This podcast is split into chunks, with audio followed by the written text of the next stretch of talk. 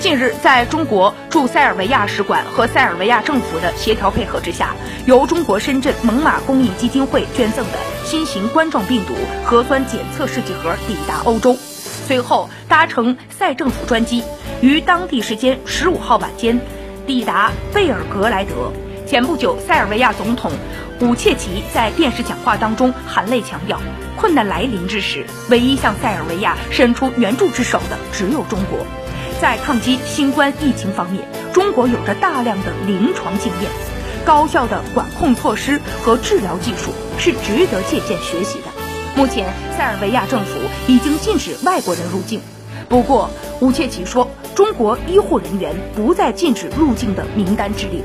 一位名字叫做桑托斯的网友则提到，中国在新冠肺炎疫情期间对多国的帮助。塞尔维亚现在禁止所有外国人进入，除了中国人。